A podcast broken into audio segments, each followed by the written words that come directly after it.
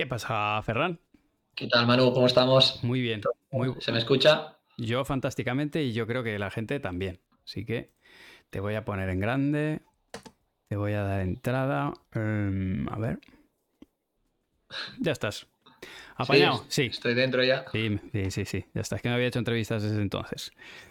Que lo, bueno, lo primero, bienvenido. Hoy, tío, perdóname, porque voy con el día apretado, es poco. He venido ahora de, estar con Ryu, con Stupa y grabando. Y pues eso. Bueno, va bien, va bien, va bien. Sí. Buena señal. Hemos llegado por los pelos, pero hemos llegado. Así que nada, millones de gracias, tío, que tengo que decir. ¿Eso que tienes ahí al lado a tu derecha qué es? Eh, ¿Qué crees que es? ¿Tú qué crees? Es una sorpresa, seguro. No, es para si alguien el otro día comentando lo que hacíamos la broma y tal. Eh, esto se abre. Y nada, si puede ser algo más, más didáctico, depende cómo lo pongamos. Alguna pregunta seguro que de basculación o de posición o de ángulos, sí. seguro que se puede llegar a, solucionar ¿no? con, con la pizarrita táctica. De hecho, en ese caso, yo lo que voy a intentar es... Eh... Focalizar, luego te lo abro. Sí, pero voy a intentar a ver si te puedo poner incluso más en grande. Como tú eh, para, para que... Porque, Stris, que se ve bien... Con la... ¿Te lo pongo? A ver. Como en la entrevista se queda la pantalla muy chiquitita, estoy ah, viendo a ver si puedo hacértelo más grande. Focalizar. Esto es lo más Yo es que no sabía si ponerlo aquí por, por tema de, a ver, ahí. de, reflejos. ahí estás fantástico. Ahí está, te voy a dejar así. Además, como solo es una entrevista entre tú y yo. Yo me veo siempre igual, ¿eh? O sea que. Vale. Bueno, ya está, así lo dejamos, chicos. Eh, como veis, con un poco de, delay ya lo he terminado. Bueno, lo primero, tío, gracias por la currada de la, de la pizarrita, porque los secretos del pádel, ¿lo has puesto? Ah, sí, lo ponía aquí. Es que en esta página web, eh, personalizada. las puedes personalizar y todo, y hay de todos los deportes. Busqué, busqué, porque cuando me lo dijisteis nunca me lo había planteado. Pues ala, ya le hemos hecho, además, ya le hemos hecho buena publi. Saludito. Eh, de, pizarras magnéticas. Pues nada, lo dicho, millones de gracias por, estar aquí otra vez. eso es súper interesante los directos contigo y hoy con el apoyo táctico va a ser la leche. Así que... Ahora es cuando no la usamos. ¿eh? Voy a ir tirándote. Yo sé que tú te has hecho unas, eh, unas anotaciones, pero también voy a darle alguna prioridad a la gente que está por aquí. Por ejemplo, Bernix44 dice: ¿El libro sale en formato digital? De momento no. De momento estoy muy, muy metido con el tema de traducirlo en muchos idiomas. Ah, estar dentro de una edición no, no, es algo tan fácil luego por un tema de derechos y normativas, de derechos de autor. Hoy en día con el tema de las redes sociales o capturas de pantalla y tal, a veces hay normativas que... Mira que yo estaría a favor ¿eh? del formato digital por un tema de, papel y, de, no gastar tanto papel. Pero de momento estamos con la fase de, traducción que ya está a punto de salir al inglés, aquí en Cataluña al catalán. Y te hará gracia, pero se está pasando al holandés, al alemán, al francés. Incluso estoy ya pensando incluso en el chino. ¡Ostras! es que por poca gente que juega, eh, en China hay muchos, hay mucha gente. No, pero, claro, yo lo que quiero hacer es intentar llegar a todo el mundo y si se puede expandir el pádel y hay gente que se puede llegar a motivar más, pues ya que lo he hecho ahora, pues lo hago, ¿no? Y luego ya, ya veremos. Como tiene Incluso añadir alguna algunas preguntas tácticas a la versión que ya hay hasta que no salga el libro 2. Eso con las que te, estamos tirando aquí en los directos, ya te digo yo que se que sale. Para escribir un buen manual solo de preguntas y respuestas. ¿eh? Te voy a pedir, Ferran, si eres capaz de girar la cámara un poquito hacia tu derecha o de mover la, pizarra para que tome un poco más de protagonismo. ¿Para aquí? sí, está fantástico, suficiente. Así ¿Sí? sí, para, ahora ya tiene más protagonismo la pizarra. Vale, vale. Pues a ver, yo te voy a te voy a hacer una que me, ya me ha hecho Tonet, Tonet barra baja, me ha hecho antes. Pues ese nombre me suena. Eh, sí, ¿no? El, nombre por lo menos. A ver, a ver la pregunta. Eh, dice, me gustaría saber si una bandeja barra víbora que no es lo mismo, chicos, pero bueno. Bandeja barra víbora hecha por un jugador de revés a su cruzado. Si toca en pared lateral primero, debes girar o debes sacarla de revés ya que no abre casi.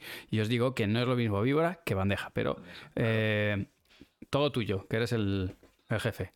Vale, entiendo que si la, pregunta no iba mal, si nos tiran una víbora, que es muy importante, ver si nos tiran una víbora o una bandeja. Más que nada por el efecto lateral que trae la víbora, que la bandeja puede ser que el efecto lateral sea casi nulo teniendo en cuenta que, bueno, siempre un poquito de vueltas, si es diestro, para la derecha siempre lleva. El, lo, que, lo que vamos a diferenciar es si viene víbora o viene bandeja, porque no es lo mismo. Si, si nosotros ahora nos imaginamos que estamos en la zona del revés, ahí Manu, explícame si realmente, por ejemplo, para mí este es el jugador de revés, para ti también lo es. También, lo es. también, lo es para ti. Vale, si nosotros somos este jugador de revés y nos tira una víbora este jugador de revés, si nos tira una víbora, lo primero que tenemos que entender es que es una bola que lleva efecto lateral. Por lo tanto, la bola ah, se caracteriza porque cuando toque el cristal de fondo, es decir, si, la, si el gesto amarillo es la pelota, cuando toque la bola aquí, el efecto de la víbora irá para acá. Ya, ya iría para allá por un tema de inercia, porque la bola está en diagonal, pero se acentuaría ese efecto lateral, lo que haría es que la bola se, fuera más para, para el cristal lateral. Pero lo que nos dice la pregunta es, ¿qué pasa cuando en vez de ir al cristal de fondo, toca primero el cristal lateral? ¿Qué hacemos? Si es una víbora, después del cristal lateral vemos que puede entrar en el cristal de fondo. Eh, si la bola nos la han tirado desde el centro, por el efecto lateral que lleva, la bola hará lateral, fondo y volverá. Que es lo que a modo extremo, si lleva mucho efecto y se tira muy desde la T, se llega a decir incluso que una víbora puede tocar tres paredes. En Madrid se le llama la trespa. La trespa, la víbora tres paredes. Es, parece una leyenda también, depende de qué jugadores. Antes se usaba mucho, ahora no se ve mucho. Sí, alguna se ve, pero por el riesgo que contrae, ¿no? La víbora, si se tiene que tirar desde una zona de T, ¿no? Si este jugador es el que la tira, llega a tirar una víbora a este cristal lateral, el riesgo de que se le vaya por poco por mucho que sea un error por poco, sería un error. Entonces, a jugadores profesionales que ya pueden dominar este tipo de efecto y este tipo de golpe no acaban tirando la víbora tantas veces a que está lateral. Pero si a veces se les desvía o la tiran ahí porque quieren arriesgar algo más, esa bola hace lateral, fondo y vuelve para atrás. Puede ser que acabe tocando lateral o no. Pero ¿por qué decías tú que era muy importante el tema de si era una víbora o una bandeja? Porque la bandeja no trae mucho el efecto lateral porque los diestros, si la pelota es un reloj, le pegan a las 5, a ver, no, quiero marear a nadie con esto, eh, la bola seguiría un poquito la inercia, ¿no? La inercia de, la trayectoria normal de una bola que viene en diagonal, que sería lateral, fondo, y luego abriría para el centro. Entonces, si te tiran bandejas al cristal lateral, desde la zona T, sí que te recomiendo que gires.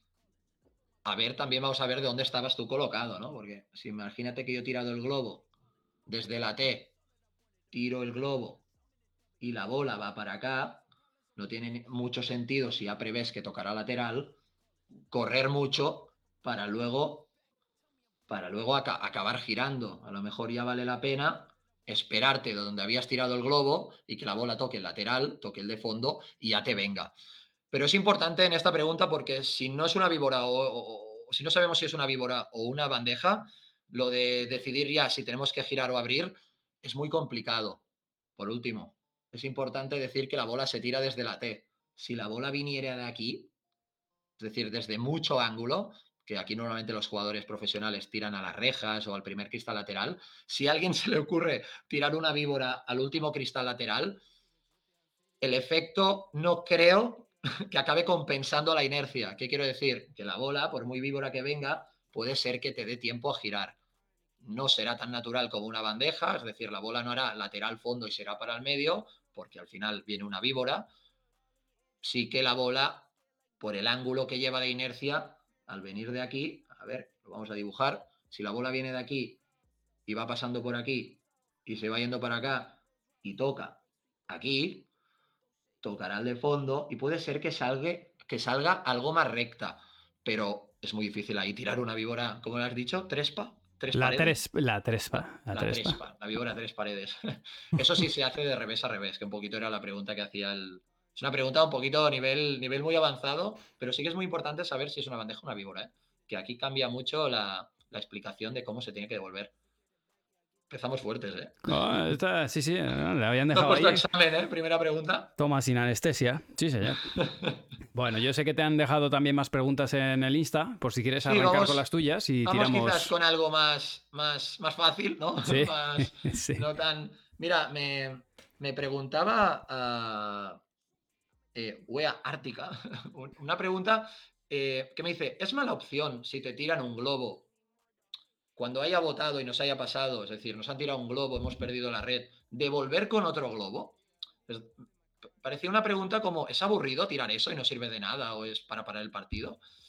Claro, aquí en principio, si nosotros teníamos la red, somos los jugadores eh, de color negro, no sé si se puede ver el negro, y hemos perdido la red, es decir, nos han tirado para abajo, lo que tenemos que entender, perdón, aquí, lo que tenemos que entender es que en principio los jugadores rojos, cuando nos han tirado el globo, acabarán subiendo a la red.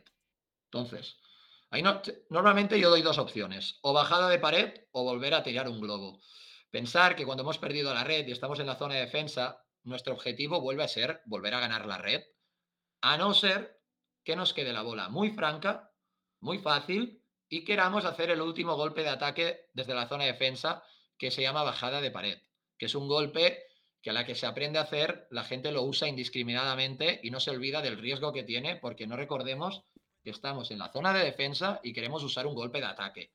Es decir, ya es un poquito contradictorio. Yo siempre lo recomiendo a mis alumnos de, primero de todo, si has llegado temprano a la zona de defensa, es decir, llegas a tiempo, la bola se te queda alta y delante del cuerpo, que no es lo mismo, puedes atrevirte a una bajada de pared o no. Porque siempre tendrás la opción de volver a tirar un globo. Al final, tirar un globo eh, es un golpe para volver a ganar la red. Depende a qué niveles iniciales o niveles medios que la bajada de pared es un golpe complicado, o sobre todo la gente cuando se le queda de bajada de pared de revés, que a niveles intermedios o iniciales la bajada de pared de revés cuesta mucho, y no se llega a tener una potencia como para sorprender al rival, les, a veces les digo, a ver, has perdido la red con un globo y te sabe mal perder la red, porque no vuelves a tirar otro globo? Y si es bueno, pues harás que el equipo rojo vaya para abajo y tú vuelves a subir. ¿No? Ahora, la baja de pared, repito, que es un golpe para atacar desde la zona de defensa y a nivel profesional se usa mucho porque en principio si no tienes la red es muy probable que vayas a perder el punto, entonces tienes un último intento si te queda bien. Y la bajada de pared puede ser o muy contundente, eh, siendo cuchilla, siendo plana, hay muchas matizaciones la baja de pared, o puede ser abriendo algún ángulo más táctico, ¿no? que esa es la típica que en un partido siempre se queda en la retina de la gente, ah, has visto la que te he hecho, qué ángulo, y luego no valoran que han fallado cinco, ¿no? Pero, pero bueno, ahí está el dilema de elegir cuando has perdido la red por tanto, la pregunta de Ártica, ¿es mala opción repetir un globo con otro globo? No.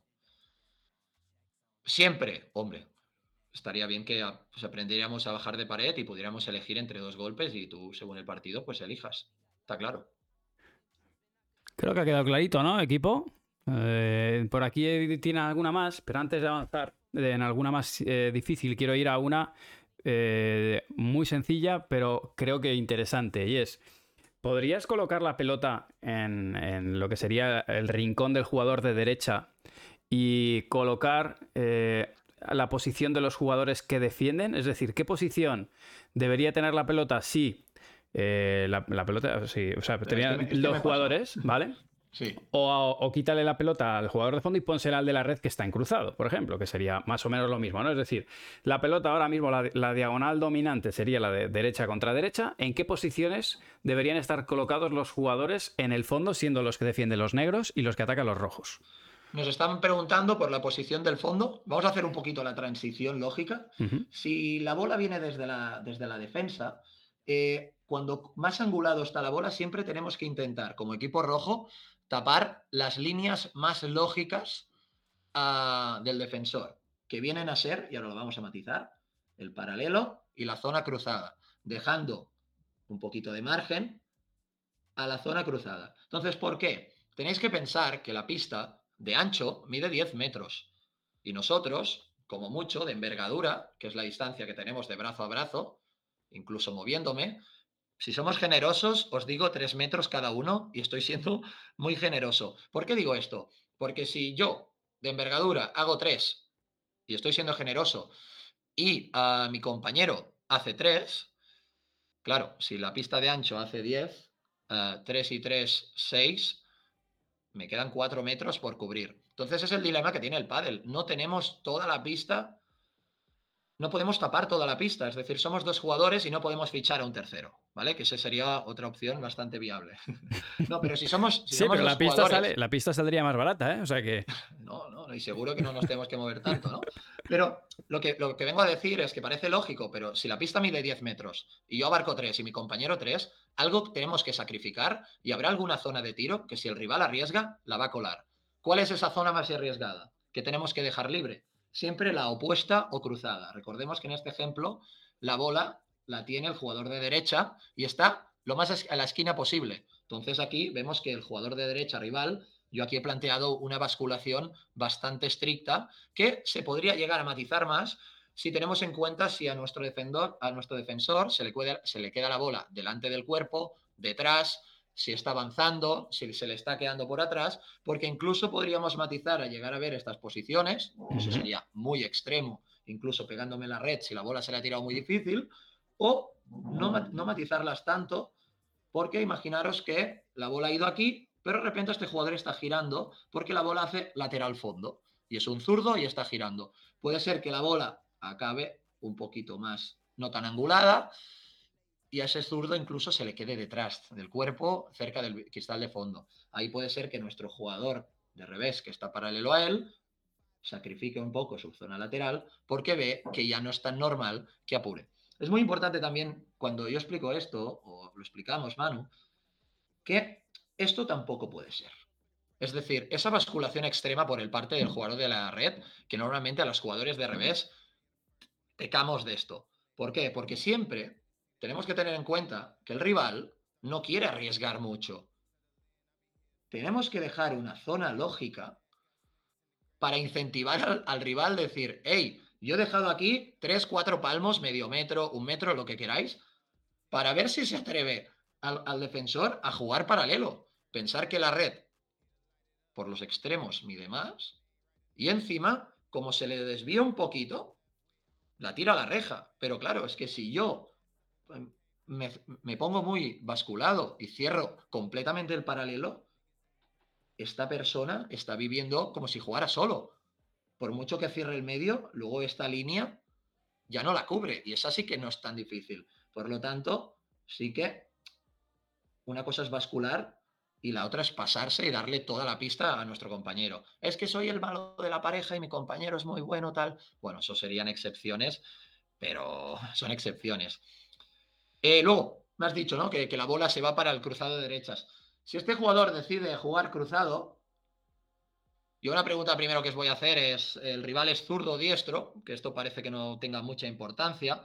Y la otra es, vamos a ver cuando jugamos por abajo, qué bola le tiramos. ¿Para qué?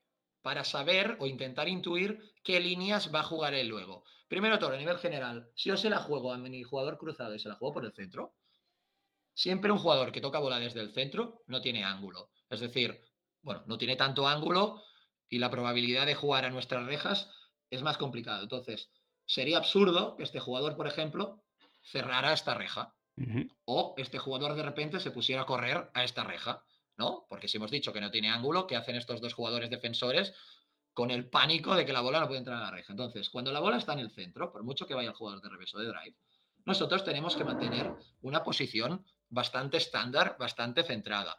Lo que sí que podemos matizar es observar si este jugador de aquí, más la bola a él, ah, es zurdo diestro y si le hemos tirado la bola fácil o difícil para saber si va a impactar delante o detrás. Porque, por ejemplo, si este jugador fuera zurdo, impactara la bola delante del cuerpo porque resulta que, que este jugador se la ha tirado muy lenta y fácil, lo más natural para este jugador zurdo sería que apretara la bola para acá. ¿Sí? Y siempre tenemos que tener una premisa que se va a mantener constante. Siempre como defensor tengo que estar algo más pendiente de nuestra esquina que del centro. Porque jugar una bola buena, como, como, o sea, si el equipo rojo quiere jugar una volea buena por el centro, si la juegan cortada y se pasan de profundidad, puede ser que rebote mucho y ahí lleguemos a tirar globo. Normalmente las bolas en el centro no se complican ni con la reja, como es obvio, ni con la zona lateral y tienen un rebote bastante noble. Aparte que si yo tiro al centro, desde el centro la bola sale recta. Siempre tenemos un problema con las bolas en el cristal lateral o el doble cristal. Eso nos genera dudas. Por lo tanto, basculaciones muy así, muy centradas, recordemos que la bola la tenía este jugador, basculaciones muy centradas es excesivo. ¿Por qué? Porque como este jugador tire para acá, puede ser que este jugador tenga muchas dudas, este jugador, tenga muchas dudas de si primero la bola va a tocar lateral o fondo. Y eso puede ser que cuando corra eh, devuelva la bola a ver lo que surge y esto mm, no es bueno en pádel. Por lo tanto, creo que intentado... Se podría matizar más, ¿eh? pero para intentar eh, tocar muchas preguntas y respuestas, solo quiero que os acordéis que cuando el rival toca una bola desde el centro, en principio no tiene mucho ángulo, pero eso no significa que no tenemos que estar pendientes de nuestro doble cristal para incentivar que juegue en el centro. El problema sería que nuestro jugador cruzado jugara paralelo, que es la más lógica. Es la más lógica, mano. Y ahí sí que este jugador cruzado, vemos que este jugador tiene ángulo aquí. Así que depende del partido. Si nuestro compañero ha jugado una bola blandita para acá, puede ser que este jugador ataque de volea de revés hacia aquí. Pero incluso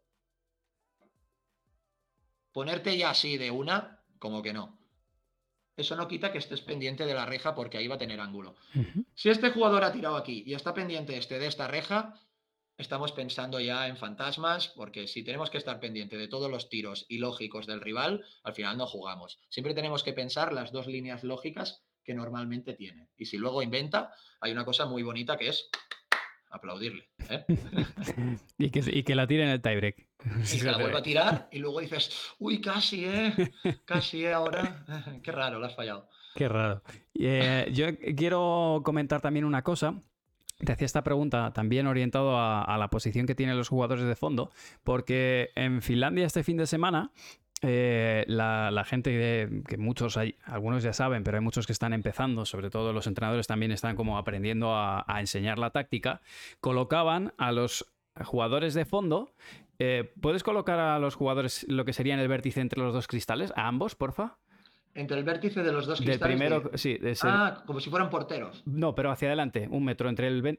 Ahí, lo que es entre la intersección del 1-1 algo así, ¿vale?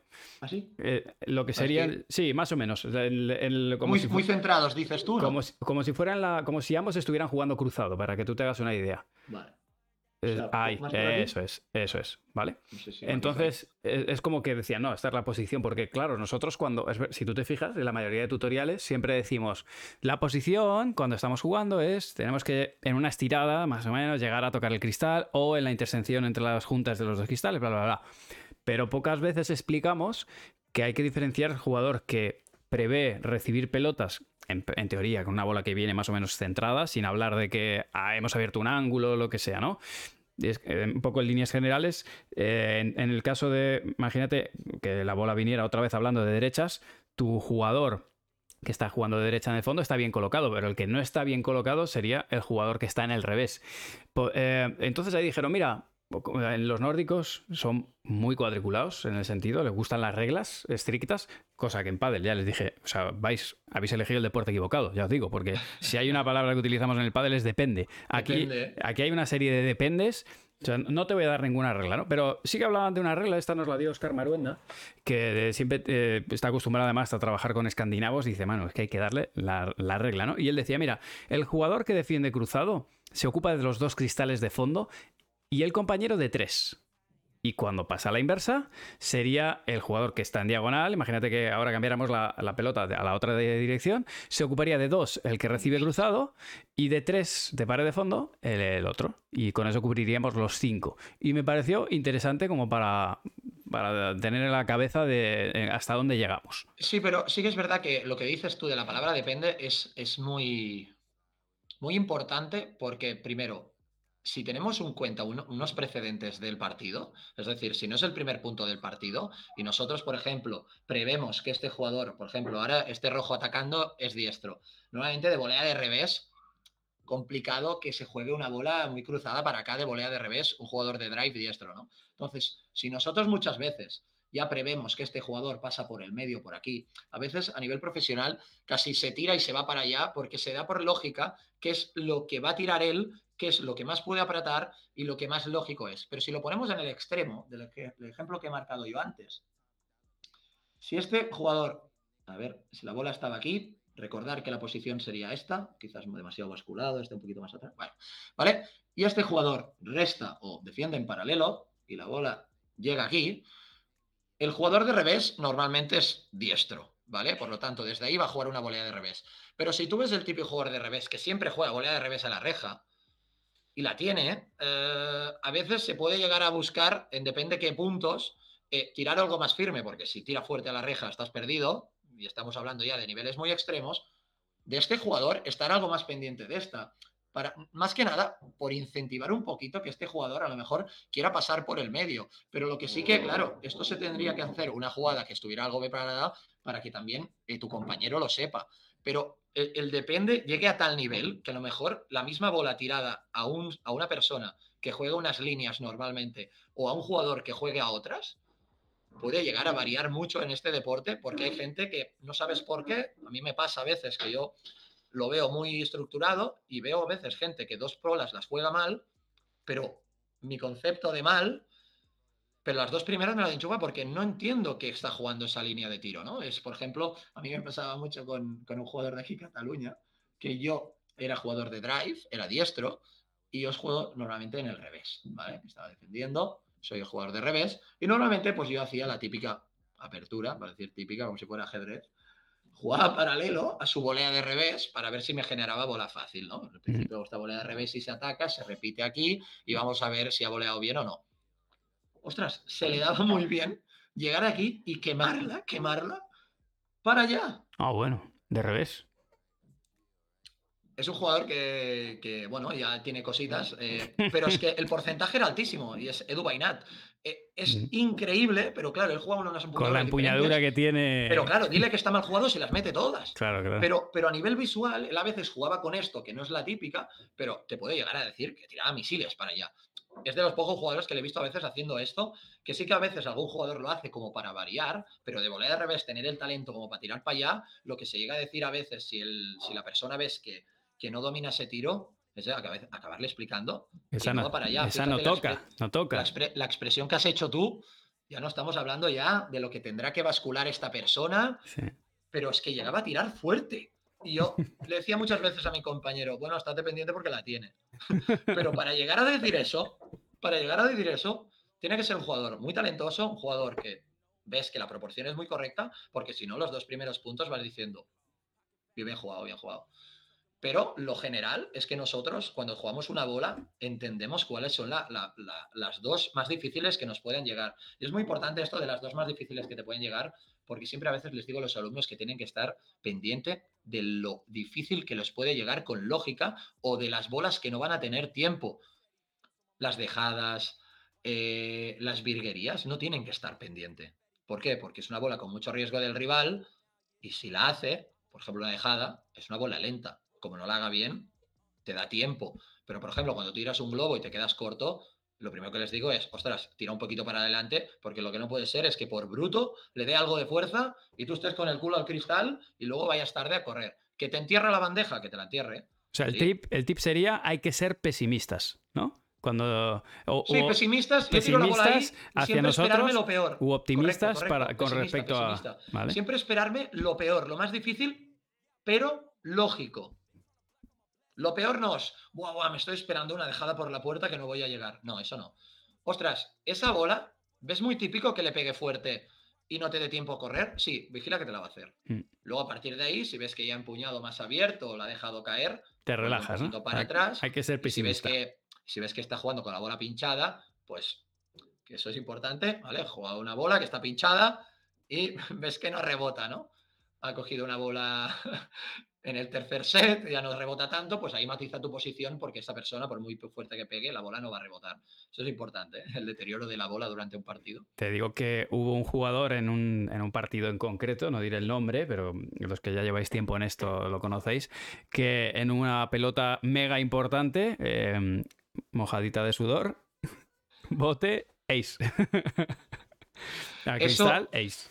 Eso, mira, te deteriora una, un spoiler un poquito del libro 2. He preparado un apartado que se llama Picarescas legales. Y esta sale, pero sale en el, en el momento que tú eres un socador. Claro, en el World del Tour es difícil porque hay cambio de bolas, ¿no? Pero imagínate un circuito normal, que hay tres sets, uh, que el partido se puede alargar, y tú llega un momento que no eres el pegador y el otro sí. Estás en verano y el pantalón algo sudado está. Guardarte la bola todo el rato, si ves que el otro las está sacando y tú no, puede humedecer algo más la bola y, y, llegar al extremo de que eso pueda influir muy heavy en el partido. Estamos hablando de un extremo, tienes que estar en un nivel muy alto, pero que yo a veces le doy vueltas en verano, yo que soy un jugador que no me caracterizo por pegar, pero, pero esto de las bolas, ya, ya no incluso el sudor, tú estás jugando con tres bolas y uno se enfada, no hay un árbitro y cuela una bola y la tira al campo porque se ha enfadado, a lo mejor recibirá un warning o no. Pero claro, estás jugando con dos bolas. Como lleves dos juegos, el deterioro de las bolas va a ser muy alto. Y esto lo tienes que tener en cuenta por ese tercer set, que si la bola ya no rebataba tanto por llevar tres sets, eh, ahora va a rebotar menos porque se han usado dos bolas todo el rato. Estamos pues hablando ya a niveles ahora, profesionales. Ahora cuelas tú la segunda y toca abrir bote. Eh, esa es la buena. Luego tiras tú la bola y te ve el árbitro. warning, Ferran. Dios, ostras, no me ha salido bien. Pero bueno, si puedes pagar un warning por influir en el partido. Sí, es un mundo, ¿eh? Es un mundo. Vamos sobraos.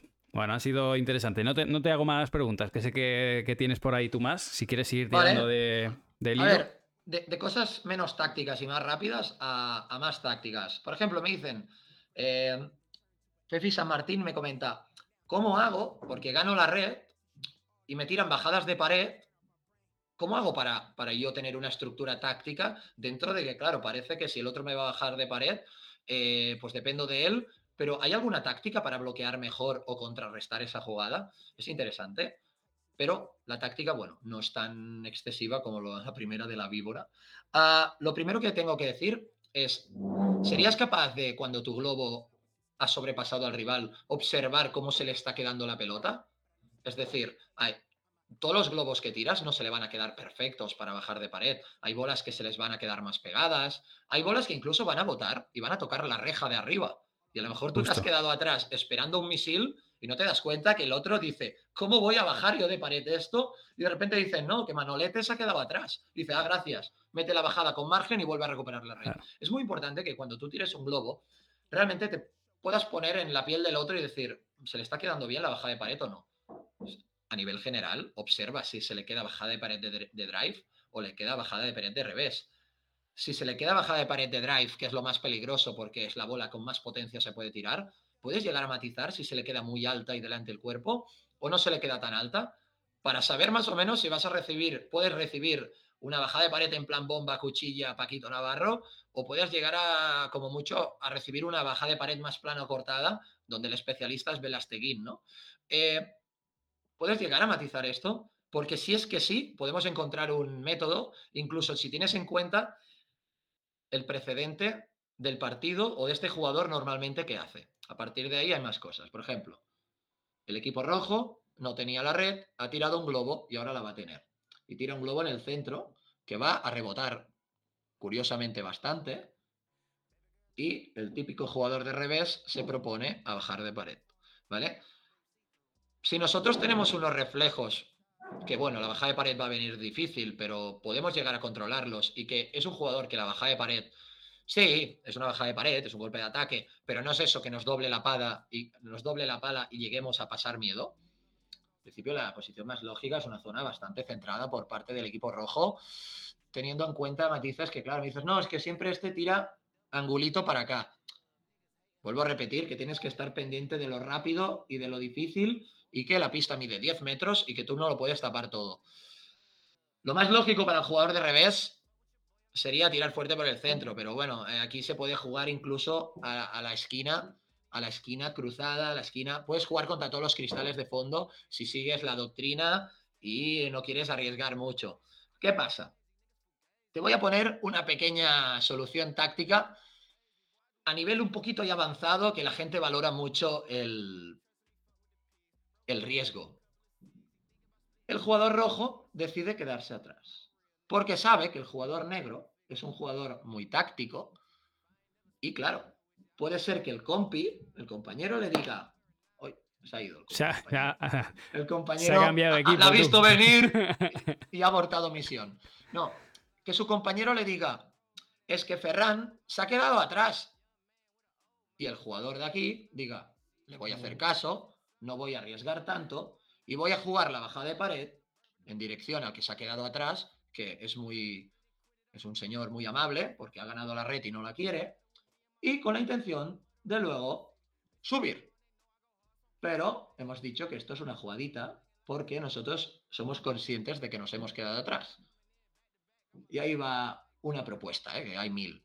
Me quedo atrás y en el momento que este va a bajar de pared y vemos que el compañero le ha dicho, Ferran no está, Ferran no está, y vemos que el otro se ha enterado, esto es muy importante, podemos dar por entendido que va a aflojar la bajada de pared, la va a jugar más noble, para no arriesgar tanto, y es en ese momento que antes que el que él pegue, yo corro rápido y hago un split a media pista.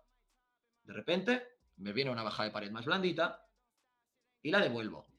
Esta es bastante típica, es bastante típica, se usa bastante, yo creo, pero eh, la base de esta, de esta jugadita es que el otro dude. O sea, que cuando vaya a bajar de pared, claro, como se encuentra Ferran atrás, tire una bomba y no escuche al compañero y la tire fuera, el compañero lo puede facturar.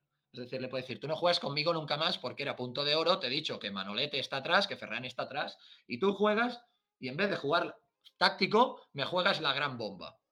¿Qué pasa? Que si esta jugada se hace mucho, muchas veces los jugadores pro acaban tirando una bola difícil. Nunca acaban frenando mucho la bola, a no ser que se encuentren un jugador que muchas veces se queda atrás y se queda atrás a manejar. Pero claro, estamos hablando ya de que entramos en una pista, sé cómo juega el otro, pero ¿os, habéis, ¿os habías planteado nunca modificar la posición natural, que sería, pues he tirado un globo, ganar la red y subo, modificarla para ver si consigo que el otro dude?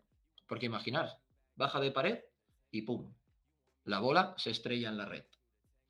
¿Qué haría en la siguiente jugada? Vuelvo a tirar un globo y yo me vuelvo a quedar atrás. ¿Se la vuelve a jugar? Puede ser que juegue blandito, subo tarde. Son jugadas que, bueno, son, son ases en la manga, que yo digo en el libro. Y luego, y luego, lo haces en iniciación y el compañero no le canta, o le canta y el compañero no le hace caso. Sí, no, o, la tira a la red, esta es muy típica. El compañero le canta, le canta, imaginaos que le canta mal. ¿Vale? Los dos pegadísimos. Que vale, que le diríamos al compañero, ¿cómo que pegadísimos? Y va el colega y la tira a la red. Claro, primero, la has tirado a la red, es decir, que estén pegadísimos y tú la tires a la red tampoco es una táctica, ¿no? Pero sí que lo que le puedo llegar a recriminar a mi compañero es que me ha cantado mal, porque a lo mejor yo he apretado mucho la bola, porque si están pegadísimos y yo ya había iniciado baja de pared y no me da tiempo a tirar el globo, ¿no? Que si están pegadísimos podría ser lógico tirar un globo. Si yo he iniciado el golpe, lo único que hago es acelerar más, porque ahí no puedo jugar lento, porque si están pegadísimos me gana la, red. Ahí sí que le puedo recriminar algo de, ostras, compi, si me llegas a decir que Ferran se ha quedado atrás, no aprieto tanto, juego con margen y luego subo. Ahí es donde estará el negocio de a ver quién acierta el momento oportuno y si ya se conocen, sabe que Ferran se queda atrás expresamente para subir tarde. Bueno, hay un mundo en la bajada de pared y mira que creo que he empezado diciendo que era algo más simple. ¿eh? Me he liado, mano. También esta táctica también se utiliza en ocasiones. Imaginaos ahora que el jugador de revés eh, es el jugador bueno y el jugador malo es el jugador de derecha, ¿no? De los rojos. Y en ocasiones el jugador que reclama pelota, que, es el jugador bueno, se queda atrás. Y entonces así tenemos, si fuéramos los negros, diríamos, hostia, vamos a por el malo. Pero claro, tenemos al malo en la red y al bueno lo tenemos atrás. Entonces, eh, aunque sea malo, dices, hostia, lo paso de globo. Bueno, si te equivocas, eh, aunque sea malo, te puede atacar. Y dice, bueno, ¿se la pongo de volea? No, si la pongo de volea me va a atacar. Entonces dice, bueno, se la pongo al que está atrás. Y bueno, pues al final con el hecho, bueno, está, está atrás, teóricamente no debería o imaginaos, incluso aunque le tires el globo al que está adelantado, también el que está atrás se cruzaría cómodo y también te puede atacar. Entonces, esto es una manera para los que jugáis mejor y, tenéis eh, pádel con obstáculos un día y, realmente los están haciendo la nevera. Esta es una buena táctica, principalmente cuando jugáis en el revés, porque si esto lo hacemos jugando a la derecha es un poco más complicado. También se puede sacar partido, pero esta jugada es del revés, para salir de la nevera la, podéis probar. Correcto. Pues sigue. ¿Otra pregunta? Vale. Vale. Sigo una pregunta de, de, de Nacho López. Nacho López, que no veía la, Eh, me dice, ¿dónde me coloco cuando tiro el globo y subo a presionar la bandeja? Es decir, yo no tengo la red. Aquí ahora vamos a plantear. El equipo rojo tiene la red. Yo soy el jugador negro. Voy a tirar un globo, pero resulta que mi globo tampoco es perfecto y no gano la red. Simplemente consigo desplazar al equipo rojo, pero decido subir a bloquear la bandeja. Claro, Nacho López me pregunta más por el, por el hecho de dónde se tiene que colocar. Yo primero lo que tendría que ver más es qué tipo de globo tiras y dónde lo tiras. ¿no? Que lo hablamos un día con el tema del globo late y hablamos un minuto de eso.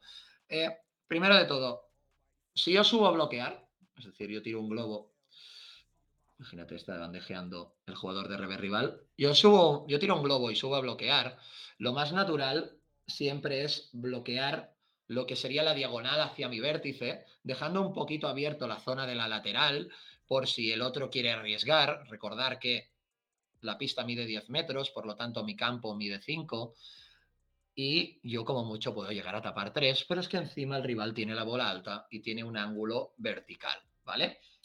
Ah, primero de todo, lo ideal sería que tú primero tiraras el globo a la T para que el ángulo de este jugador sea neutro y que el hecho de que acabe tirando una bola a la reja sea un golpe de difícil elección y difícil de hacer, ¿vale? Porque no tendría ángulo. Claro, yo ahí lo que le recomiendo primero son cosas más generales del tema de reacción, es decir, tú tira el globo, si puede ser lo alto, que te dé tiempo a subir, eh, luego ahí matizaremos una cosa, y luego a nivel avanzado ya el hecho de subir tarde, que es decir, el compañero que no le están haciendo nada le dice, Nada, nada, nada. Que Ferran está atrás, tío, que no ha pasado nada. Y el último segundo, Ferran, ¡clac! Sube porque el otro ha bandejeado táctico, ha bandejeado lento. Y de repente Ferran, ¡pam! Le hace la jugadita. Pum, pum, bloquea y acaba colándole un gol. Y, ostras, yo te he cantado bien, ¿no? Ostras, es que ha subido el último momento. Pero a nivel, de, a nivel técnico y a nivel de reflejos, es muy importante el split antes de que, de que el otro vaya a golpear la bandeja. Es decir, intenta que el otro no esté golpeando la bandeja y tú vas a ser como un tren, es decir, porque te puede pillar a contrapié, no vas a controlar tanto la bola, es muy probable que la tires al cristal. Entonces, antes de que el otro vaya a tocar la bandeja, clac, split. Luego hay una matización que es un split muy pasivo para bloquear o realmente considerar que el otro no te ha visto, el globo es muy agresivo y yo le digo a veces un split con rebote para adelante, que es split, y ataco porque quiero hacer un bloqueo más, más de ataque. Aunque los bloqueos son bloqueos, que esto también es importante porque hay gente que a veces sube a bloquear la bandeja del rival y hace el golpe largo de bloqueo, no le da tiempo, la toca mal, la toca tarde, la, la corta y la tira para arriba. A veces, aunque bloquees así, el objetivo es bloquear y ganar la red. Piensa que este jugador no está. Aunque tu volea de bloqueo no sea muy buena, nada más solo que bote aquí, ya tu compañero luego puede subir y se da una posición casi de choque de voleas, pero el que ha tocado la bandeja puede ser que ceda la posición, tire para atrás y el compañero diga, vale, muy bien chicos, eh, me habéis ganado la red. Con el globo no, pero con la jugada posterior. Así que lo importante es que no te coloques al extremo cuando subas a bloquear. Quédate bastante centrado tapando la doble cristal, porque si pasan por el medio siempre hay un plan B, si pasan por el medio es más fácil que haya un plan B no me tapes mucho el centro, porque luego, claro, esto tampoco es tan, tan arriesgado. Pero sí que recomiendo lo de los globos a la T. Luego, claro, esta jugada se puede hacer con matices para evitar la nevera, tirar el globo paralelo y subir tú. El globo rápido, hay gente que me dice, ostras, ¿sabes qué opinas tú, Manu? que te voy a preguntar a ti. Yo siempre hablo de que el globo alto, no estamos jugando con grandes pegadores como un Lebrón, que se van a por debajo y se la van a traer a su campo, entonces no hay bandeja posible. Me dicen, ostras, si tú tiras un globo rápido, el globo rápido no coge tanta altura. Y eso nos favorece porque si tú subes a bloquear, a ver cómo me lo decían, porque si tú ves a bloquear, ya le estás condicionando el punto de impacto. Claro, esto tiene pros y contras, sí que es verdad que yo veo a esto, pero claro, primero, si tú tiras un globo rápido, depende de qué globo rápido tires, a lo mejor el que no le da tiempo a subir a la red eres tú. Eh, y el otro, claro, si tú me dices que el globo rápido, el otro está bandejeando, mm, también puede ser que cambie la dirección rápido, porque, porque si tú tiras un globo rápido y quieres llegar a la red, es muy difícil lo que he dicho de subir tarde al bloqueo, ¿no? Que es un factor que para mí aumenta mucho el factor sorpresa y que lo hablaste tú en un vídeo. Y, ahí pues, tu jugada puede ser que te la vean a años vista. que lo hacéis los dos como una pareja coordinada, bueno, hay matices, pero sí que, bueno, me decían, la pregunta sería, Manu, ¿qué opinas para subir a bloquear la bandeja del rival? Globo alto contra globo rápido, ventajas e inconvenientes. Yo hablaría más de ventajas e inconvenientes, no que te decidas por uno, aunque puede ser que te acabes decidiendo por uno.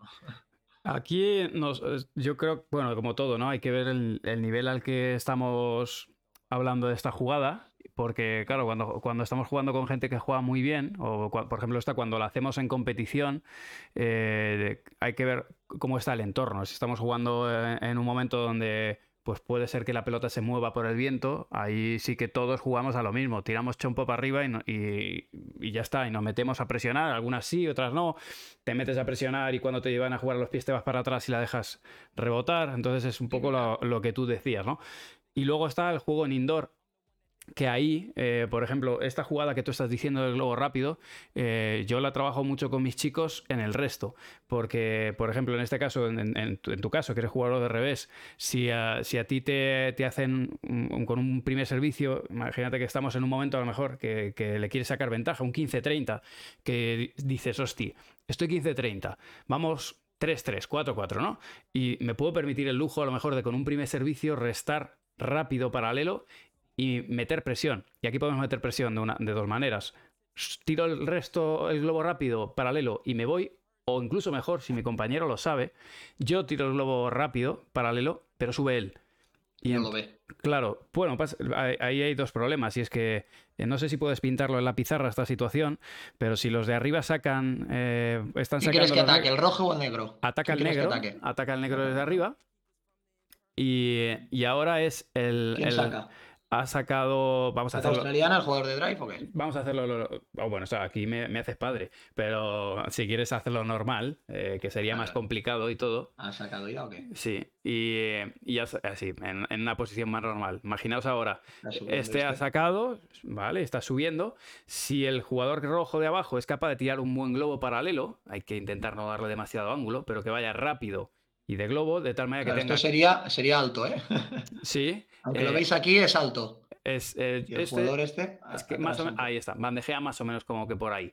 Eh, en función a donde le queda la pelotita, claro, si la pelotita le queda donde le ha quedado ahora, estás muerto. Pero si la pelotita le quedara un poquito más hacia, como más punto retrasado o ahí, el jugador rojo se puede, puede avanzar. ¿Este o...? Sí, sí, el de la derecha. O este para evitar neveras también a veces. También. Pero yo ahí metería el rojo más al centro el del drive, ¿quieres que haga la jugada del drive o el del revés? El del drive. ¿El del drive? El del drive lo metes ahí o incluso más, más pegado todavía. Más incluso. Sí. Y en esta manera lo que le estás diciendo, como os digo, si el jugador de derecha que está recibiendo el globo está cómodo, estamos muertos. Todos veis ahí que la jugaría al ángulo. Pero ahora ponerse la situación, está en 15-30. El globo ha sido un globo rápido y bueno, y por eso sube, porque si no, obviamente no sube. Y segundo, el jugador que acaba de restar todavía no ha podido iniciar la subida, pero tampoco va a subir. La realidad es que o el jugador de derecha se la juega a tirar al ángulo, que corre el riesgo de que... Sería esto, que claro, tenía mucho, mucho riesgo. Tiene riesgo y si rebota la cubre el que estaba atrás, ¿eh? porque como va a ir allí, la cubro. O, que es lo que más, más normal va a pasar, ¿dónde va a jugar? Va a jugar paralelo. A nada que se equivoque con la velocidad, o juega ahí o juega al centro, a nada que se equivoque con la velocidad, tenemos contra... Con la profundidad. Exacto, tenemos contragolpe. Os, tengo que explicar que esto, si lo hacemos con un 40-0 mm, o un 30-15 de los sacadores, no es lo mismo, porque puede llegar a, afianzarse mejor, pero cuando está 15-30, con el primer servicio que saca con todo y se va para arriba como una bestia, y le sacas así el globo rápido en paralelo, pueden pasar dos cosas, que la tiremos fuera, bueno, estamos intentando romper, pero puede pasar que lo metas y solamente por la presión y la fe, el otro o la tire fuera o se vaya para atrás. Y sobre todo estamos hablando de indoor. O sea, indoor, altura baja, está complicado no puedes pinchar el globo tampoco, no tienes tanta alternativa.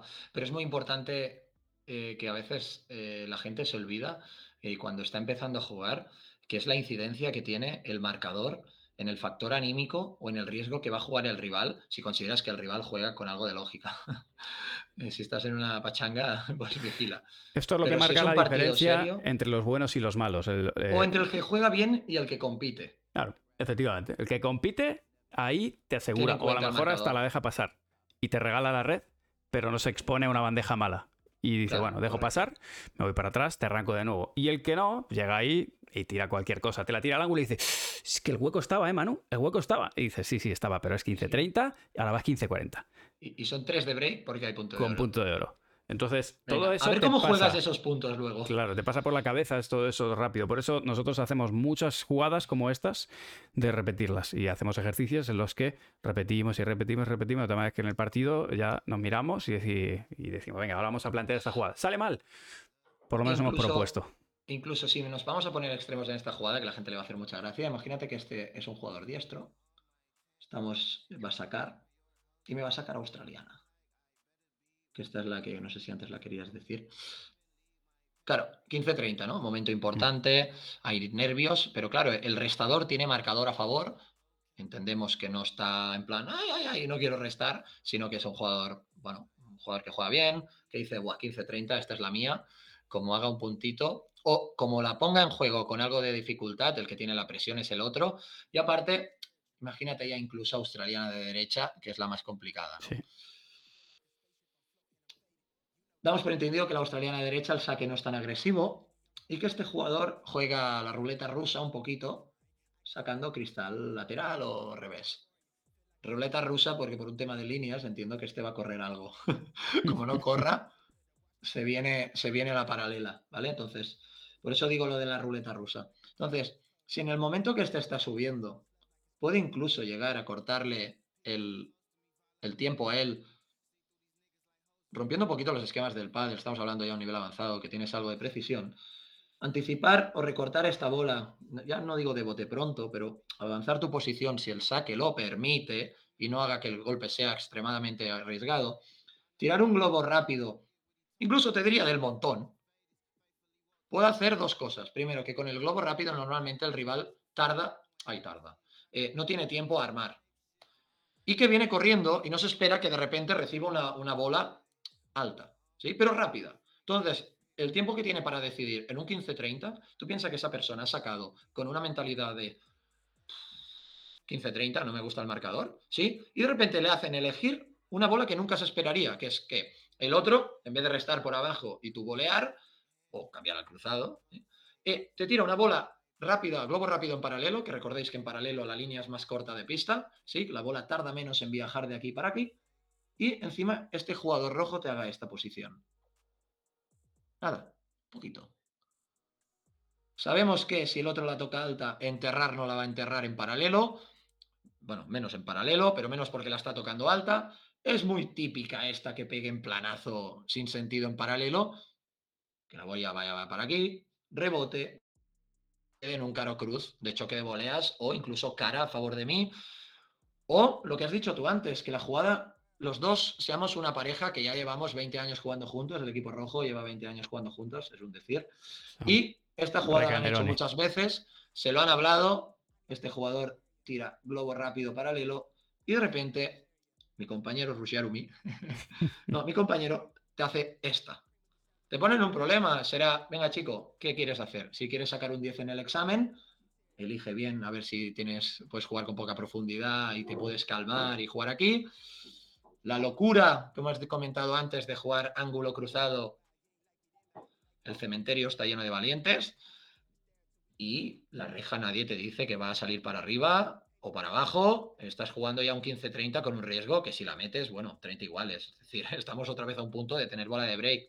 Pero el hecho es que le estás poniendo un problema que no tiene tiempo para pensar y, es que es 15-30, pero sobre todo, aunque gente que a lo mejor nos esté siguiendo, que esto a lo mejor diga, ostras, yo problemas tengo en meter el resto y en sacar a australiana como para pensar una jugada así, lo único que quiero que se queden es, con el marcador a favor, la vida es muy diferente que con el marcador en contra, tanto para mí como para mis rivales.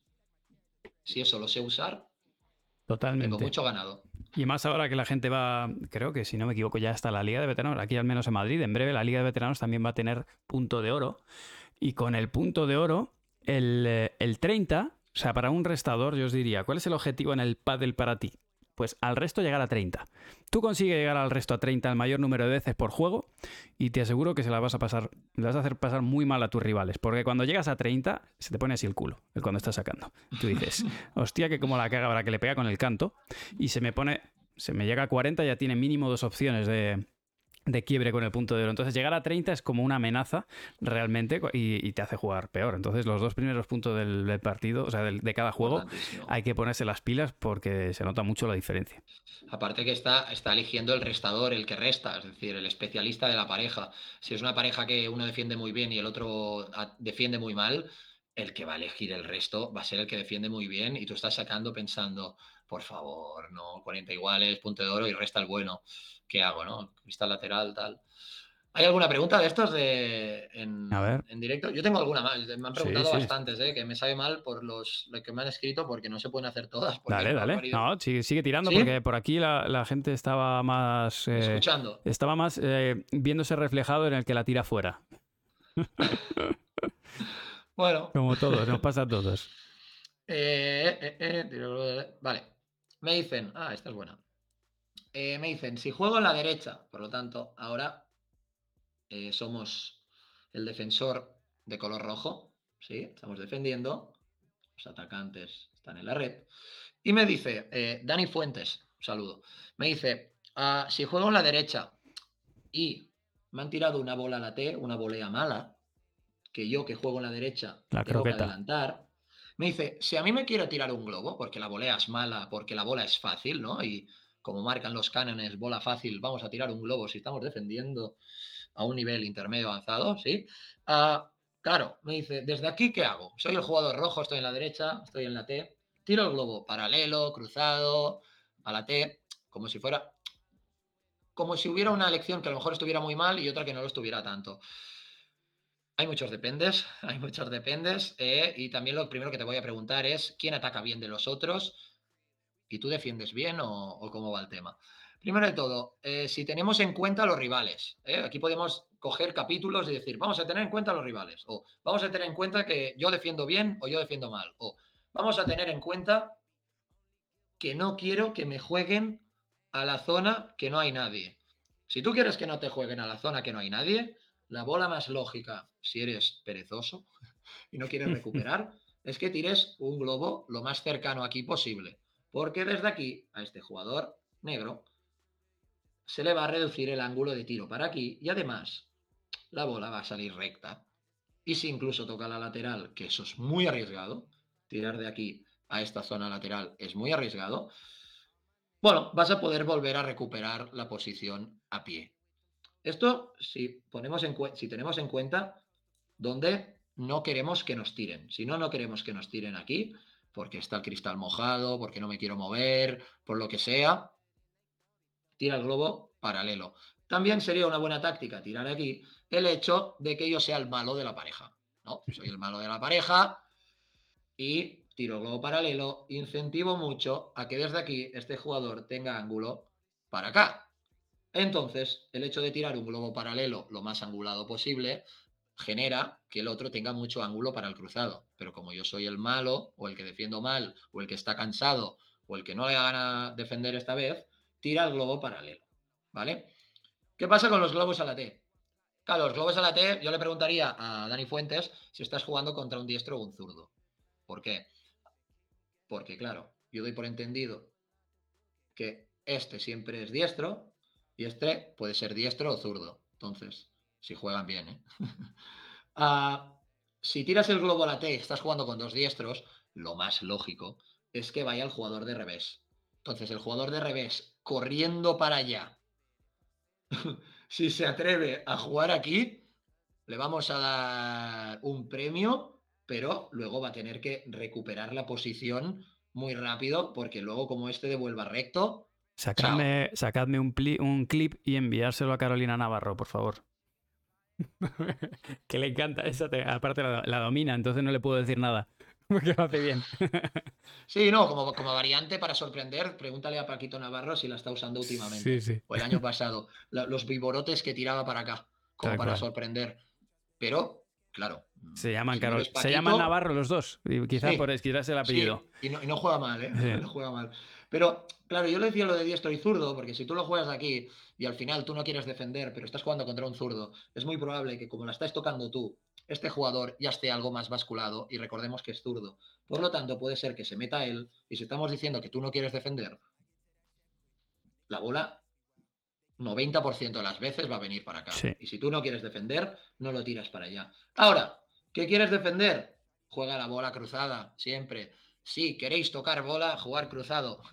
si estáis defendiendo y queréis tocar bola, jugar cruzado. Si no queréis jugar, estáis lesionados, eh, sois el que va perdiendo, ay, el, jugador que, que, no es el bueno defendiendo, o, o vuestro compañero os, os dice, hey, quiero tocar más bola, por favor, si juegas en la derecha, juégame paralelo, ¿sí? Y sería el colmo que el globo fuera muy bueno, tuvieras un mínimo de reflejos, incluso me juegas el globo paralelo y me juegas esta posición. Ahí dudo que te tiren en paralelo. ¿Qué pasará? O si te la tiran, te están diciendo, o sea, te- si te la tiran, ve- cámbiate de partido. Si te cámbiate están de diciendo que eres muy malo. Exactamente. Te están diciendo que eres muy malo. Porque si se tú juegas esta posición. Ula, ¿se me ha movido mucho? Ah, ahí está perfecto. Si tú juegas esta posición y este jugador que tiene ángulo para jugar liftado a la reja no me juega aquí, teniendo en cuenta que, mi- que su compañero estaba basculado, Sí, que bájate el nivel en el como juegue lento aquí, es que chico, a ver, es lo único que tienes que hacer. Aparte, el golpe para acá será bastante manso. Y te digo, como tire fuerte, me haces un poquito de Matrix, esquivas y la bola vuelve y no se va a pegar a la lateral ni nada. Siempre es importante, ¿no? Antes de tirar un globo, eh, pensar quién quieres que defienda, tú o yo. Hay gente que tira los globos con, siendo optimista, siendo optimista y pensando que el globo lo va a enterrar, es decir, va a tocar dos cristales y no va a rebotar. O, o siempre siendo lo suficientemente optimista como para decir, no, es que yo tiro el globo y lo paso. Bueno, y si el otro corre bien o el globo no es bueno o lo que sea, tú tienes que pensar siempre, ¿y si bandeje a qué? Pues si tú estás aquí, lo primero que te voy a decir es, Dani, cuando tú vas a tirar este globo, ¿quién quieres que defienda? ¿Qué quieres defender tú? Bueno, si es diestro, tíralo aquí, que es muy probable que te bandejen para acá, ¿sí? Ujú. bandejen en esta dirección, porque tiene más ángulo, tiene más metros, etcétera. Y bueno, si el rival es zurdo, tampoco te tienes que, que, que complicar mucho la vida. Si el rival es zurdo, lo puedes tirar por, por la T un poquito, Cristal 2, bueno, para la zona de, de cruzada, que el zurdo, a no ser que tú seas muy bueno y tu compañero muy malo, te va a tirar a ti 80-90% de las veces. ¿Cómo lo ves? Yo, Algo de sombra aquí. yo lo veo fantástico y, a- y aparte sigo dándole vueltas al tema del pesimismo. Y es que, es que voy a sacar el, el teorema del pesimista, ¿eh? O sea, voy a hacer un vídeo solo con el teorema del pesimista, by Ferran. Sí tengo, tengo, tengo bastantes ¿eh? Eh, relacionadas con el pesimismo y en el optimismo cuando tiras el globo, con la bajada de pared, con el riesgo, con el marcador. Me gusta Sí. a veces hacer bromas con lo de. Ah, mira, esta, esta es muy típica, esta es muy típica. Gente que tira el globo y se piensa que va fuera. O sea, que él dice, ¡buah, qué mal lo he tirado! Y tira el globo y, como el que es meteorólogo, dice, ¡buah, qué mal! Tú que eres su compañero subes a la red por si acaso y de repente el globo es perfecto. O sea, es perfecto. Se ha entrado por un dedo y como, si, como ha entrado por un dedo, la bola ni rebota. Pero tu compañero está seguro que ha ido fuera, ¿no? Es muy pesimista. Por lo tanto, el globo los ha pasado. Yo digo, ostras, pensaba que iba afuera, ha subido y este es el que va con la tormenta en la cabeza diciendo que malo soy, es que otra vez. Y de repente el globo entra. Y le dice el compañero, tú que el que se queja está atrás. Sí, el que se queja está atrás. Y este dice, buah, perfecto, no ha tirado un globo perfecto, vamos a jugar aquí táctico. Y el otro dice, ostras, que ha entrado. Bueno, ya es tarde, porque el equipo negro vuelve a la red y yo estoy flipando diciendo, joder, has entrado un globo perfecto y lo has desaprovechado. Incluso el pesimista a veces tiene suerte o lo mide mal y por ser pesimista hay veces que es malo. A veces hay que pensar pesimista y a veces hay que, que ser optimista. Por ejemplo, cuando tiras un globo y crees que va fuera, sé optimista, sube a la red. Y si luego va fuera, vuelve para atrás. Pero lo que no puede ser es que tú hayas ganado la red y estés.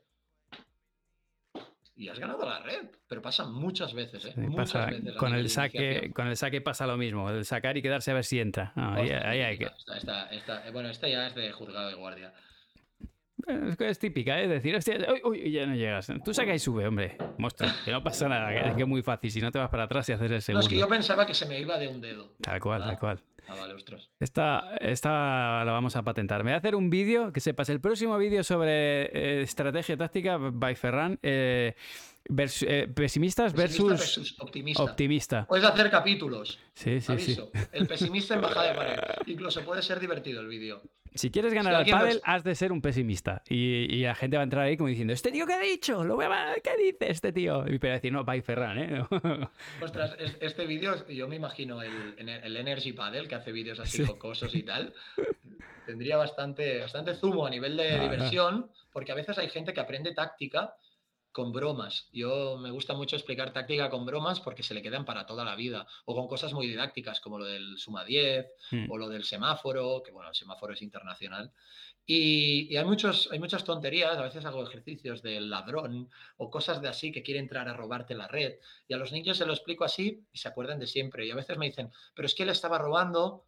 Y claro, digo, vale, te he entendido, me gusta, pero vigila si hablas con otro que no va a esa clase conmigo porque... Sí, van a preguntar Eso que no a, es qué clase, que a qué clases va. con- con- ¿Qué ladrón? ¿Pero qué dices? Que te ha robado la red y el ladrón se ha ido y era de noche. Es que mi profe me enseña a robar bolas.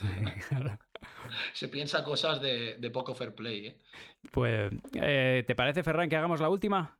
Sí, ¿Sí? sí. Venga, A pues ver, la que tú quieras, o porque aquí. Tú, tú, si quieres. Sí, a ver, dicen, dicen un, optimista es un, pesimista mal informado, dicen por aquí. Eh, a ver.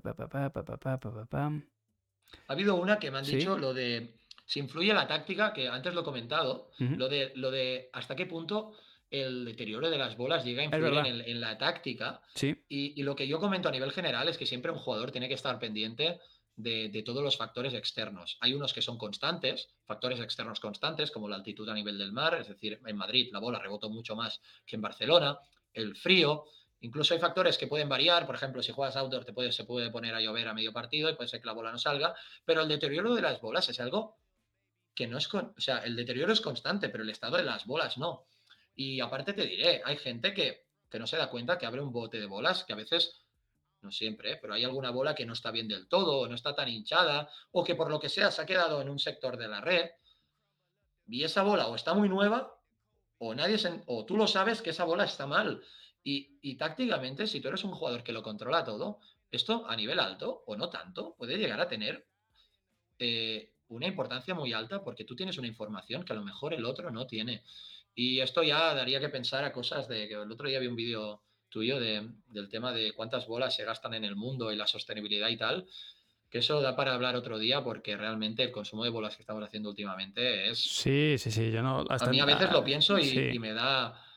ay, bueno, eh, no tiene nada que ver con la táctica, pero sí con el deterioro de las pelotas, Manu. Y hay y da que pensar, hay iniciativas Pascal Box o Sí, da igual, cualquier, reciclaje de bolas, cualquier eh, presurizador realmente, porque lo que me eh, decían es que el sí, reciclaje es muy, es muy costoso y contaminante, o sea que lo mejor es no, Hay no empresas eh, que están apostando por el reciclaje de bolas. ah, hay muchos clubes aquí en Cataluña, ha nacido una, tal, una empresa que se llama Sustainables. Pero, pero ostras, eh, es que claro, ya no te digo si algún día no tienes bolas, es que la cantidad de bolas que se abran cada día y a lo mejor estás haciendo una americana, queda media hora y alguien te pide bote nuevo, si tú realmente lo piensas, ostras, que vale, que yo entiendo que no, es lo- no, es- no puede ser lo mismo, pero yo algún día que he probado alguna bola de estas recicladas y tal, en entreno, en la Academia Palvaema, no está mal, ¿eh? O sea, no, está... y, y- y- y- y al final la idea es a largo plazo. Imagínate ahora si se están gastando bolas, como el pádel, bueno, y el tenis ya es viral, pero como el pádel sea mundial, algún día alguien tendrá que parar el carro. ¿eh? Sí, pero y aparte tú ahora mismo vas a Oriente Medio, te vas a, a Dubái, Qatar, y ves cómo usan las pelotas, las usan dos juegos y piden nuevas. O sea, no sé cuántos botes de pelota gastan por partido, pero no te puedes imaginar. O sea, obsceno. Eh, O sea, las bolas están ahí que- nuevas y no, no las usan. Es obsceno lo- el uso que se le dan. Que bueno, que al final pues, son países que no, no tienen esa extensión, pero vamos, que con, con cuatro jeques jugando al pádel no se entierran en Pero pelotas. aparte que la bola es un material que, que el pelo del, del caucho no es muy difícil de reciclar. Bueno, ¿hacemos la última o...? Dale, venga, dale esa ¿La última. estabas leyendo tú o, Eh, o la no, leo yo yo? no eh, a ver, ta, ta, ta, el próximo para torpes pesimistas, ese también me gusta. Eh, de chiquita a chiquita en el lateral derecho, jugador derecha recibe que juega por medio o al revés. Vale. Si, si están jugando, o sea, imagínate que hay una chiquita eh, ponle a uno que le han jugado una chiquita angulada, ¿dónde ponemos la pelota? ¿Abrimos la pista y jugamos al otro cruzado o la sacamos por abajo paralelo, la sacamos de globo? ¿Quién es el que ataca o el que ha tirado la chiquita? Vamos a tirarle a ese, tal como la tienes, ¿no? Ahora, el, de rojo el ha tirado. jugador rojo le tira la chiquita al jugador negro. Vale, o el, del cruzado. el caso es que tiene la pelota. No, no, no. Deja la pelota en el mismo sitio, ahí, y vamos a pensar que o bien el que tiene debajo la ha tirado paralelo a la chiquita, o bien la tira en cruzado, pero que. Hay temario, hay temario ahí. Primero de todo, vamos a repasar. Una chiquita es una bola que tira el defensor y tira una bola en principio suave a los pies del atacante. Y es una manera alternativa de ganar la red. Se recomienda usar la chiquita cuando la bola te ha quedado fácil, por lo tanto es una alternativa al globo. Eso primero, para la gente que, a lo mejor duda con la chiquita. Si tú lo miras desde el punto de vista del, del atacante, cuando tú recibes una chiquita, ojo que la bola te viene lenta, pero fácil no es. Primero todo porque yo primero te digo peligro, peligro, peligro, porque tú tienes una bola, ah, en principio, por debajo de la red, puede ser que te bote o no, pero si el rival ha tirado una buena chiquita, tú vas a tener que jugar la siguiente bola con una dirección ascendente, es decir, vas a tirar de abajo arriba, por lo que te va a limitar la potencia de la siguiente bola que quieras devolver al otro campo. Ah, primero digo peligro, porque puede ser que el tiempo que transcurre entre que esa chiquita va de aquí a aquí, ¿no? El tiempo que transcurre desde que la bola la tira el jugador rojo hasta que llega aquí, puede ser que estos jugadores hayan invertido este tiempo en achicar espacios. ¿Vale? La chiquita puede ser que el, defensor achique espacios que lo, hace, que lo hace la mayoría de, de los defensores. Por lo tanto, digo peligro, porque como quieres jugar con mucho margen, lento, porque si tiras fuerte la vas a tirar al cristal, Vigila que te puede entrar al choque de voleas o te pueden directamente fulminar. Por lo tanto, lo primero que yo te explicaría como, como atacante que ha recibido una chiquita es observar quién ha subido y quién no. Porque si hay uno que no, no te rayes. que pase la tormenta, juega aquí, que luego, si este jugador, tú bascularías, este bascularía, que si luego este jugador la juega mal, tenemos a una persona que se ha quedado perdida por el monte. ¿Sí? Vale, primer ejemplo. Segundo ejemplo, ¿qué pasa si estos jugadores eh, rojos son un equipo y la chiquita es bastante correcta y te achican espacios los dos? Primero de todo, si el jugador cruzado, el defensor cruzado, juega algo bien, dudo que suba por aquí. dudo que suba tapando la reja a lo bestia yendo al choque, ¿no? Porque por el medio es muy comprometido. Es muy probable que te inciten a nivel profesional a jugar contra ángulo. Es muy probable. Cada jugador es un mundo y cada jugador tiene ah, muchas alternativas al tiro. Entonces, tú si eres el atacante, eh, preguntaba que si era el atacante, ¿no? Entonces, tú tienes dos alternativas. Primero, hay una que siempre te va a servir, que es devolver otra chiquita. Tires donde tires, tú coges la bola y se la vuelves a pasar lenta. Entonces le pasas el problema al otro. Lo único que sí que puedes generar que ya el choque de volea sea inminente, pero el otro tiene la bola a los pies. Es decir, le pasas el problema. Que eso a nivel World del Tour a veces los espectadores le hace gracia porque están en choque de voleas los cuatro y se van pasando pelotitas lentitas a los pies, como si fuera mini paddle o si fuera un ping pong, ¿vale? Pero eso lo hacen vigilando mucho si hay uno que se va a pegar o no, ¿sí? Y con el peligro de que si este, por ejemplo, tiene miedo de los que han subido, ojo, tirar un globo de esta bola. Es decir, la veo lenta, la tengo los pies, veo que me suben, tiro el globo. Ojo, porque desde aquí este jugador tiene 20 metros para que la bola suba y baje. Pero ostras, que estamos en la red, tenemos 12 metros aproximadamente para que la bola suba y baje. Entonces, la perpendicularidad con la que tendré que tirar ese globo para que sea bueno es muy... Mm, bueno, el globo tiene que ser genial. Dos, como me quede algo corto y este jugador tira un gancho de arriba abajo, mi compañero, o sea, el de negro, y su compañero, el equipo negro, tiene muchos problemas. Soluciones. Bueno, vamos a ver qué, qué, posición ha cogido el equipo rojo. Vamos a ver si uno sube o el otro no. Porque claro, si el paralelo no ha subido, aquí vemos que jugar una paralela un poquito así medio profunda sería lógico para hacer que la tormenta pase si te suben los dos y la chiquita a lo mejor te ha subido algo, si la tienes por debajo de la red, tirar fuerte, vigilar, no es la opción.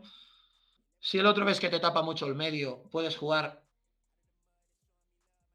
a la reja rival, a ver si el cara o cruz de la reja, eso sí, eh, luego, como equipo negro que tú has abierto ángulo, rápidamente que tu compi se venga aquí y rápidamente tú inviertas la posición. Y el duelo de chiquitas con el choque de voleas es un tema de bastante estar pendiente más del rival, dónde está, que de tú querer tirar algo, porque mucha gente recibe una bola fácil a los pies y como la bola viene, ah, una bola lenta a los pies y como la bola viene lenta, consideran que es fácil y eso es una equivocación muy típica. Es muy, es muy habitual en jugadores pro que cuando como la chiquita quita tanto la iniciativa, no es raro, no es raro ver que después de una chiquita alguien se tire dejada. En la pista Mondo que estamos jugando, que el césped la frena mucho. Si hay jugadores que tiran chiquitas del equipo rojo, imagínate que tira chiquitas para fijar al atacante. Imagínate un Lebron.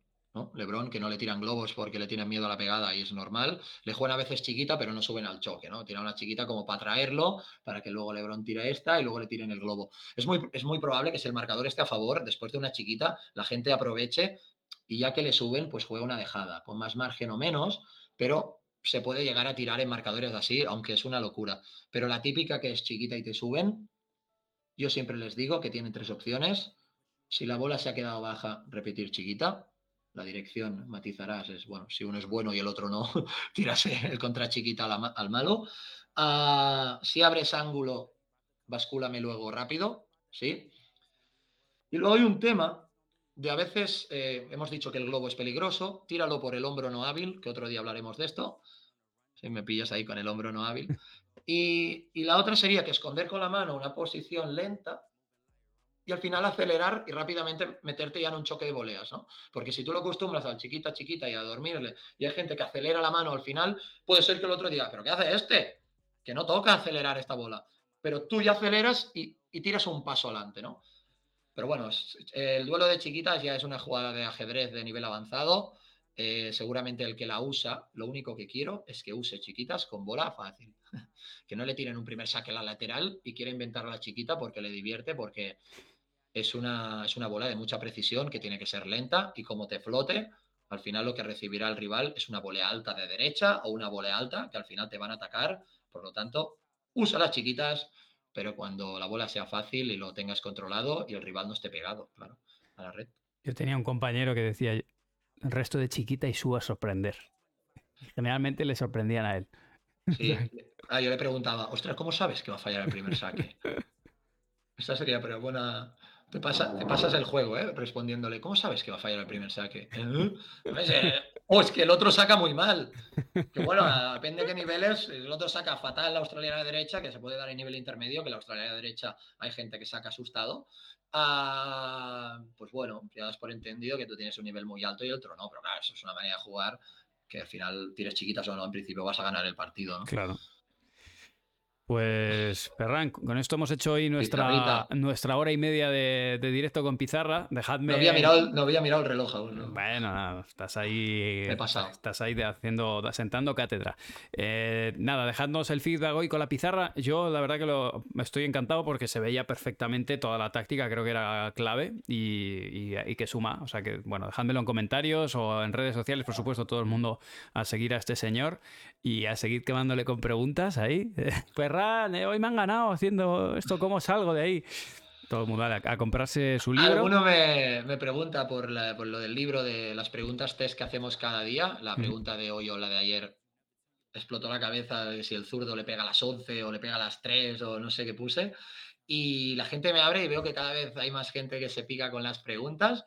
Y es, es divertido porque al final es una manera de aprender eh, gratuita y es una manera de hacer que, que tengas más ganas ¿no? de ir a jugar por la tarde en el club y, probar eso que te han dicho y al final siempre digo que al final lo importante jugando a pádel es que te lo pases bien y seas feliz y qué mejor manera de que mejorar y que tengas esa motivación para jugar mañana para probar esas cosas ¿no? y que no te quedes estancado y en la monotonía.